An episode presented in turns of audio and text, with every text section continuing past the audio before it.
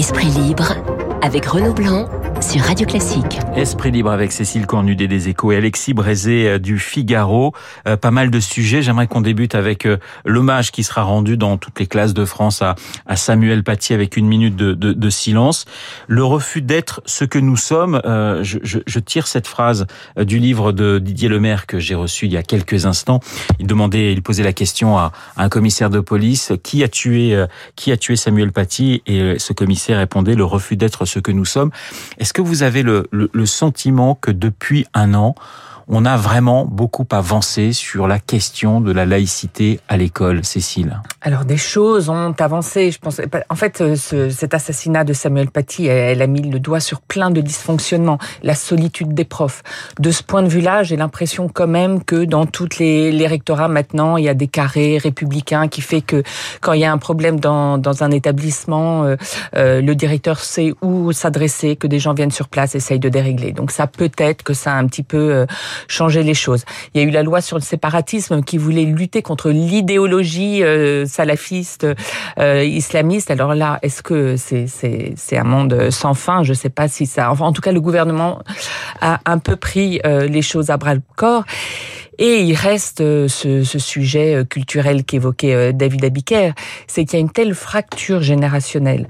La jeune génération ne comprend même pas euh, ce qu'on veut dire quand on ouais. parle de laïcité, d'universalisme. C'est tellement le, euh, le, le, le, culte de soi, de sa religion, de sa différence qui est mis en avant que c'est, c'est, on n'est même plus dans une pédagogie à faire, on est dans un changement culturel fondamental.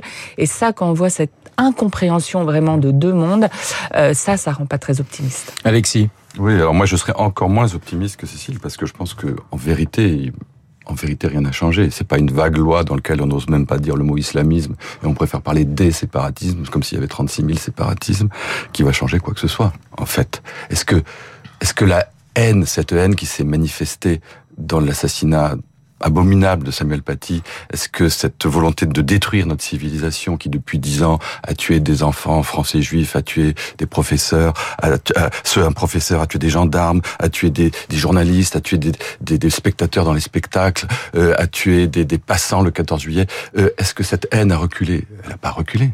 Pas du tout. Est-ce que notre faiblesse face à, cette haine, est-ce que nos abandons, est-ce que tout ça a reculé? Ça n'a absolument pas reculé. Est-ce que notre notre nos lâchetés, notre nos pas de vague, nos n'en parlons pas, non, ça n'est pas grave, ça va s'arranger. Est-ce que ça a reculé?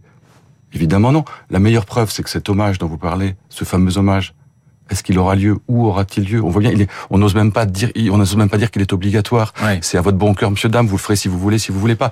Et parce qu'on sait très bien qu'il y a plein d'endroits où on ne peut pas le tenir cet hommage. Il y, a, il y a ce demain il y aura un square en face de la Sorbonne qui va s'appeler le square Samuel Paty. Alors c'est très symbolique, mais mais franchement un square. Enfin, on, on pourrait pas quand même euh, débaptiser certaines écoles et appeler des écoles Samuel Paty. Enfin, j'ai toujours tout l'impression que c'est qu'on fait les choses un peu en, en catimini. C'est à voilà. l'œuvre, hein, manifestement. Le fameux pas de vague dont parlait ah à l'instant oui, Alexis. C'est sûr. C'est assez terrible.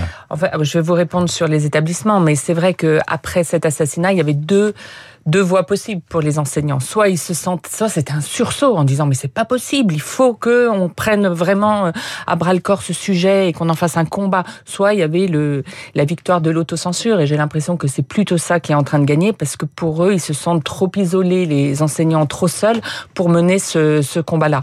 Alors pour les les les, les les établissements, le nom des établissements, il y a des projets à l'étude ouais. hein, sur certains collèges qui pourraient s'appeler Samuel Paty.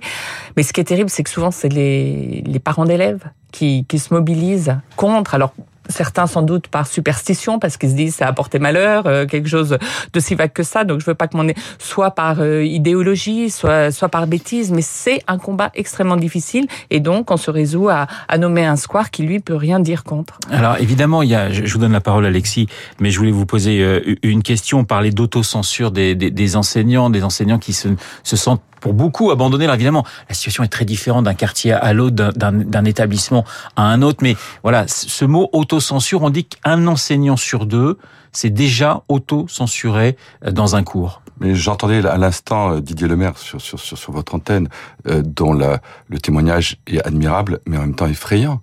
Euh, Didier Lemaire, il était prof, il était prof 20 ans, il n'est plus prof. C'est ça la vérité. Il ne peut plus enseigner aujourd'hui. Et des Lemaire, il y en a d'autres. Il y a tous ceux, effectivement, qui baissent les yeux, qui baissent la tête, qui n'osent pas dire. Et on voit encore des images de, on a vu encore cette semaine des images de professeurs agressés, bousculés au nom du Coran, etc. C'est tous les jours que ça se passe. Il y a encore dans les écoles aujourd'hui des référents laïcité qui viennent expliquer aux profs qu'ils ont exagéré, euh, qu'ils ont qu'ils ont pas su s'y prendre, qu'ils en ont trop fait sur la laïcité, que leur attitude a été un peu discriminatoire, a été intolérante. C'est ce qu'on a dit à Samuel Paty. C'est ce que l'institution a dit à Samuel Paty. Eh ben Samuel Paty, il en est mort. Et c'est ça qui se passe aujourd'hui encore dans les écoles. Donc après, les places, l'espoir, on peut dire, on peut faire ce qu'on veut, mais la réalité, elle est là. Il y a, les, il y a les, la laïcité, puis il y a tous les cours qu'on peut plus euh, tenir. Les, les, profs d'histoire vous le disent très bien. Euh, le, un cours sur euh, l'Arménie, par exemple, le génocide arménien, impossible à tenir parce que la communauté turque est derrière et le prof finalement décide de pas le faire. Ça, c'est le quotidien des profs. On va changer, euh, on va changer de, de, sujet. On va passer à la, à la politique, la présidentielle. Anne Hidalgo adoubée par euh, le Parti socialiste hier. Des sondages qui sont tout de même euh, catastrophiques pour pour la maire de Paris qui ne décolle pas. Hein. 5, 6% 7 dans les, dans les meilleurs cas. Dans oui 4 pour pour pour certains sondages. Ça veut dire qu'aujourd'hui la petite musique du côté de Yannick Jadot en disant bah voilà regroupons-nous. D'autant que à 15-16 on peut peut-être se qualifier pour le second tour c'est en train de, c'est en train de monter. C'est-à-dire que vous la voyez, voyez un, véritable calvaire cette campagne pour euh, pour Anne Hidalgo, euh, Cécile? Alors Anne Hidalgo, elle veut pas. Pour l'instant, elle dit, elle tient. Euh, ma campagne n'a pas démarré. Tout va commencer maintenant. C'est parce que le PS m'a pas assez soutenu. Enfin, il y a tout. C'est à cause des journalistes. Enfin, il y a, y a plein de, de bons arguments. mais son problème, c'est que ses soutiens risque de, de, de, la lâcher. Pour le Parti socialiste, il peut pas se permettre financièrement d'avoir une candidate qui fait pas 5%. Ouais. Et les banques aujourd'hui, elles sont très difficiles. Hein. Même quand vous êtes à 6-7% dans les sondages, elles hésitent à vous prêter pour une présidentielle. Donc vous imaginez à 4 ou 5. Donc c'est vrai que ces sondages sont très importants. On sent que elle-même patine. Hein. Elle, a, elle a fait son entrée en campagne en disant je suis écologiste. Et là maintenant, on sent que son, sa seule préoccupation, c'est de se démarquer de Yannick Jadot en disant non non, je suis socialiste donc je ne parle que de pouvoir d'achat et, et, je propose même de baisser euh, euh, les taxes sur le carburant. Donc en réalité, elle est paumée, elle est un peu seule. Elle s'est présentée avec une équipe des maires. En réalité, les maires, ils sont très mobilisés dans leur euh, commune et ils sont assez peu présents. Oui. Donc euh, c'est vrai qu'aujourd'hui, on voit pas très bien où va cette candidature. Il y a dix ans, euh, on élisait un président socialiste et aujourd'hui, on parle d'un PS qui ferait peut-être moins de 5% à Aujourd'hui, dans la situation où, pour la première fois depuis un demi-siècle, il pourrait ne pas y avoir de candidat socialiste à l'élection présidentielle. Ouais. Et c'est vrai qu'il y a quand même un paradoxe invraisemblable, une sorte d'ironie de l'actualité qui fait que euh, Anne Hidalgo est désignée par plus de 70% des, des, des, délégués PS. 72%. 72%. Ouais. Le jour même où dans un sondage, elle fait moins de 5%, le même jour c'est dire le, le, fossé qui peut séparer ces deux, ces deux univers. Euh, et pourtant, elle fait tout ce qu'il faut. Elle fait sa déclaration de candidature. Elle va faire un, elle fait un livre. Elle va faire un meeting à Lille avec Martine Aubry, avec Lionel Jospin qu'elle a fait. Euh, bon, euh, et ça marche pas, et ça marche pas, et ça fait un an que ça marche pas. C'est ce que disait Guillaume Tabar très bien tout à l'heure. Euh, pourquoi ça prend pas euh, D'abord, il y a quand même un contexte, tout n'est pas de sa faute. Il y a quand même la crise du socialisme dans toute l'Europe, et notamment le socialisme français teinté de marxisme. Ça fait quand même maintenant pas mal d'années que ça marche plus. Donc, euh, elle n'est pas seule en cause. Après, sans doute que cette qualité qu'elle mettait en avant de maire de Paris, hum. euh, n'est pas un avantage dans la France entière parce que oui. les gens qui ne sont pas Paris n'aiment pas les Parisiens. Chirac bah, était maire de Paris, hein, bon, et donc, il suffit, il n'y a pas que ça, mais quand même, n'empêche que, et sans doute aussi que maintenant c'est en train de l'unir même auprès des Parisiens parce que par un sorte là encore de paradoxe, elle, comme les critiques contre elle commencent à monter dans Paris depuis sa réélection avec sa cache Paris, etc. Elle est même affaiblie dans Paris. Donc ça c'est quand même un deuxième sujet.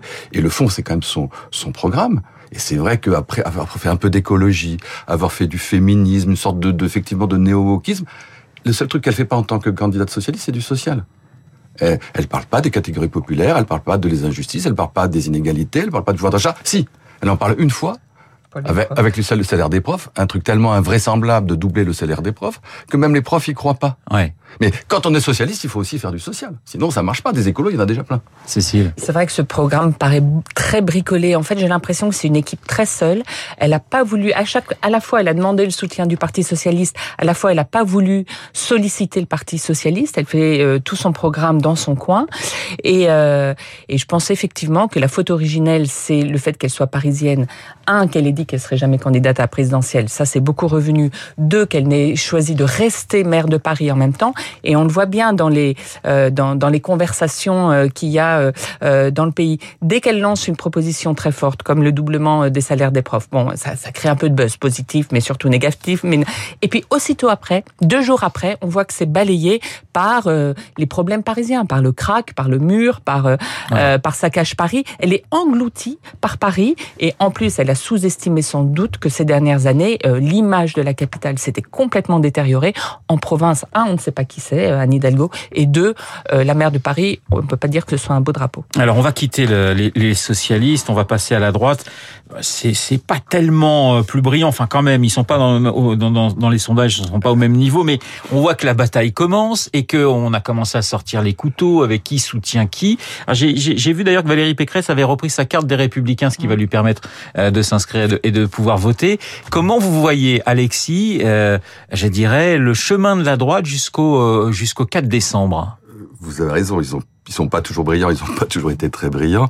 Malgré tout, si on les compare aux socialistes, ils sont assis sur une... Je suis taquin. Non, mais ils sont assis sur une part de marché ouais. qui potentiellement leur permettrait d'accéder au second tour de l'élection présidentielle et, et voire de la gagner. Ouais. C'est ça qui est, qui est encore à la limite plus frustrant pour leurs électeurs, c'est que de toute façon, les socialistes, c'est aussi un potentiel de 7-8%, ça va jamais loin. Mais la droite, là, elle a un potentiel qui va au-delà de 20%, donc elle peut être au second tour.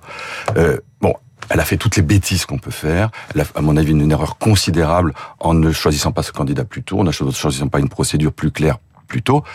Elle a failli se suicider. Elle vient de passer à côté du suicide. Donc c'est déjà un léger soulagement pour ses électeurs. Elle respire encore. Ouais, c'est ce que voilà, dire, Alexis. Euh, oui. euh, bon, elle est passée à côté du suicide. Elle a choisi le sursaut. Elle a choisi ce congrès. Il y a des candidats. Le 4 décembre, il finira bien par il va y avoir un élu parmi ces, ces, ces candidats. Ce jour-là, ce jour-là, est-ce qu'il sera pas trop tard? Le pari de la droite, c'est que non. Elle nous répète tous les jours qu'il faut pas se presser, que tous les autres, dans toutes les autres campagnes, on est parti très tard. Moi, j'ai quand même un peu le sentiment que Macron est parti, que Marine Le Pen il est partie, foot, que Macron, Zemmour est euh, parti. Alexis. on en parlera. Ouais. On n'aura pas le temps, malheureusement. Mais, mais euh, bon, euh, donc, il, je pense que le 4 décembre, il faudra vraiment qu'ils perdent pas de temps. Et puis, il faudra aussi qu'ils trouvent un programme, euh, parce que c'est bien gentil leurs histoires de congrès, leurs histoires de, de, de, de, de primaire, mais à un moment, c'est qu'est-ce qu'ils ont à dire aux Français? C'est ça qui compte. Cécile, il nous reste 30 secondes. Oui, la bonne nouvelle de cette semaine pour la droite, c'est qu'il y aura qu'un seul candidat euh, à la présidentielle. Et la semaine dernière, c'était pas du tout euh, évident. Ouais. Donc maintenant, à savoir si les adhérents choisiront le bon, celui qui peut gagner. Eh ouais, écoutez, on verra ça le, le, le 4 euh, le 4 décembre. En tout cas, Michel Barnier est plutôt en, en, en embuscade. Cécile Cornudet, Alexis Brézé, Les Échos et Le Figaro dans Esprit Libre ce matin. Merci beaucoup et je vous souhaite à tous les deux un excellent week-end. Il est 8h56 dans un instant. Eh bien, c'est Marc Tédé pour le journal.